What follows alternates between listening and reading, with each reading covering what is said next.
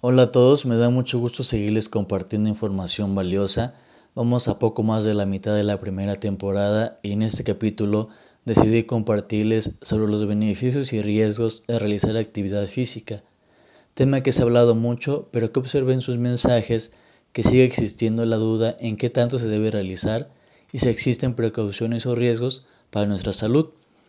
Me gustaría empezar contando brevemente la historia del Dr. Jerry Morris, un epidemiólogo escocés acreditado como el hombre que inventó el ejercicio.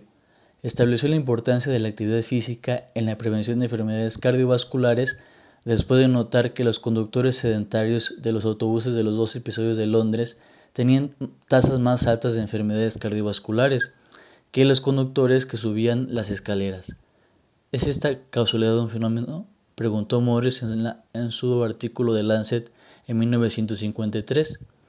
Hoy en día, las revisiones sistemáticas concluyen que la inactividad física es un factor de riesgo clave para las principales enfermedades no transmisibles y por el contrario, la actividad física regular tiene un papel fundamental en la prevención primaria y secundaria de muchas enfermedades y lesiones.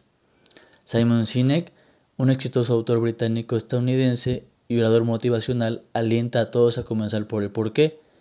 Esto es relevante si esperamos que las personas realicen actividad física. ¿Por qué la actividad física confiere tantos beneficios para la salud que ningún medicamento puede igualar? ¿Qué mecanismos subyacen a la fuerza de la actividad física para prevenir enfermedades y mejorar la salud? Empezaremos con la función cerebral y salud mental. La actividad física se asocia con un riesgo reducido de deterioro cognitivo y riesgo de demencia, incluida la enfermedad del Alzheimer, en un metaanálisis de 15 estudios prospectivos de 1 a 12 años de duración con más de 33.000 participantes, una mayor cantidad de actividad física se asoció con una reducción del 40% en el riesgo de deterioro cognitivo. Una explicación es que la actividad física aeróbica regular reduce los aumentos de colina cerebral, un metabolito que aumenta con la pérdida neural que es caracterizado en la demencia de Alzheimer. La actividad física reduce el riesgo de experimentar síntomas depresivos y de depresión franca a lo largo de la vida. Realizar más de 30 minutos de actividad física a día reduce un 50% las probabilidades de sufrir depresión. Una explicación es la hipótesis de las endorfinas, que la actividad física aumenta la secreción de endorfinas, estos séptidos opioides cerebrales reducen el dolor y causan euforia general. La actividad aeróbica regular también se asocia con la reactividad del sistema nervioso simpático y el eje hipotalámico, que desempeña un papel fundamental en el desarrollo de respuestas adaptativas a los factores estresantes físicos y psicológicos. El segundo beneficio es en el sueño.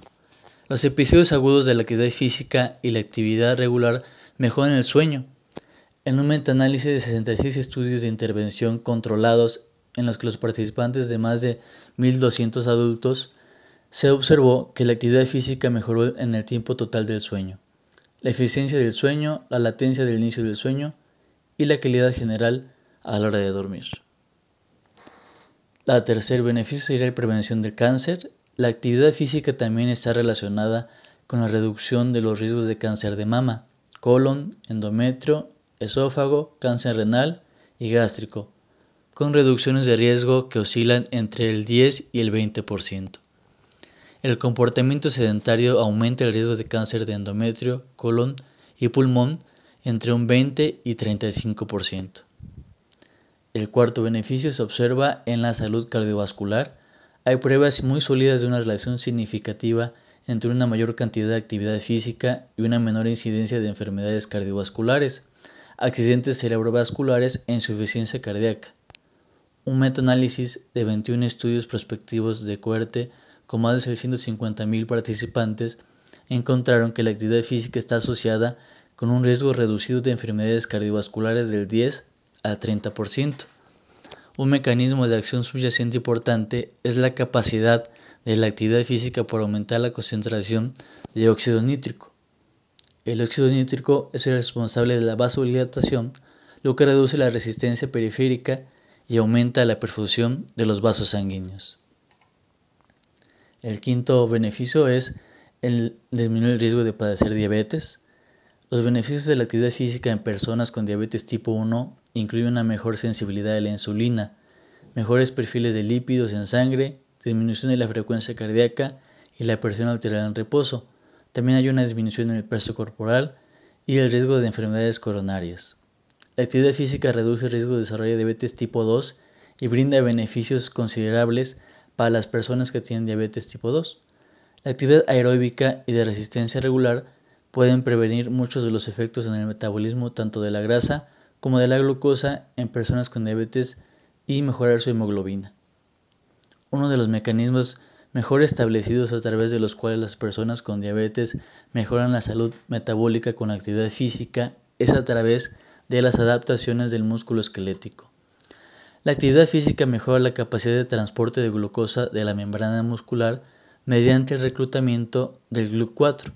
Este GLUC4 es una proteína de transporte crítica hacia el sarcolema y los túbulos T, donde la proteína puede estar activa. El aumento de la expresión de esta proteína GLUC4 en el músculo esquelético sirve para limpiar la glucosa del torrente sanguíneo y trasladarla al músculo, lo que reduce la demanda general de la insulina.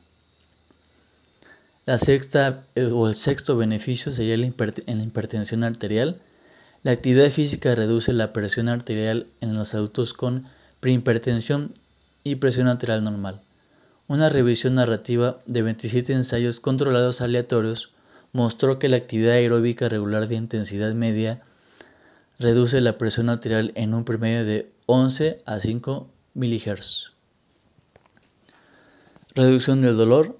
Cuando se realiza con regularidad, la actividad aeróbica puede ser tan eficaz como los medicamentos antiinflamatorios no esteroideos para reducir el dolor. Al igual que en la depresión, las concentraciones séricas elevadas de beta-endorfina inducidas por la actividad física promueven varios cambios psicológicos y fisiológicos, incluido la alteración de la percepción del dolor y las respuestas a numerosas hormonas del estrés, como las catecolaminas y el cortisol. La combinación de actividad física con otras terapias no farmacológicas, como la terapia cognitiva conductual y la educación por el autocontrol, puede ser una estrategia de tratamiento eficaz para la reducción del dolor. el octavo beneficio es el control de la osteoartritis.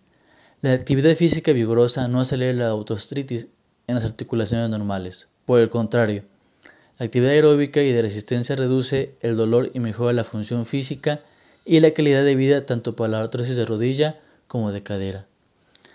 En una, en una rodilla osteoartrítica, la interleucina 1 beta induce la liberación de prostaglandinos, lo que finalmente da como resultado una síntesis de proteaglucanos reducida y una matriz de cartílago extracelular reducido. Por lo tanto, la compresión mecánica de una rodilla afectada a través de la actividad física puede inhibir el proceso inflamatorio subyacente, reduciendo así el dolor y permitiendo una función física superior. El noveno beneficio es el control de peso. Aunque la actividad física no es una solución principal e independiente para la pérdida de peso, se ayuda a atenuar el aumento del, de tal. Los estudios prospectivos demuestran una asociación inversa entre la actividad física y el aumento de peso en la incidencia de obesidad, y una asociación positiva entre la actividad física y el mantenimiento del índice de masa corporal dentro del rango saludable.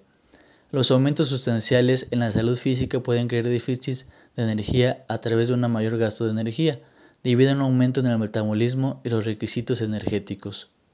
El estímulo de la actividad física también proporciona valiosas adaptaciones metabólicas que mejoran la regulación del equilibrio energético y de macronutrientes. A estos niveles de actividad física existe un estrecho acoplamiento entre la ingesta de energía y el gasto de energía lo que sugiere que la actividad física también mejora el control del apetito. Envejecimiento saludable. La actividad física ralentiza o revierte la disminución de la capacidad intrínseca y puede ayudar a los adultos mayores a compensar de manera que maximicen su capacidad funcional e independencia. Se ha demostrado que la actividad aeróbica y de resistencia regular en adultos mayores ayuda a mejorar la función musculoesquelética y la movilidad, previniendo el deterioro cognitivo. Traza la aparición de una demencia, reduce el riesgo de caídas y mantiene la capacidad sensorial para lograr un envejecimiento saludable.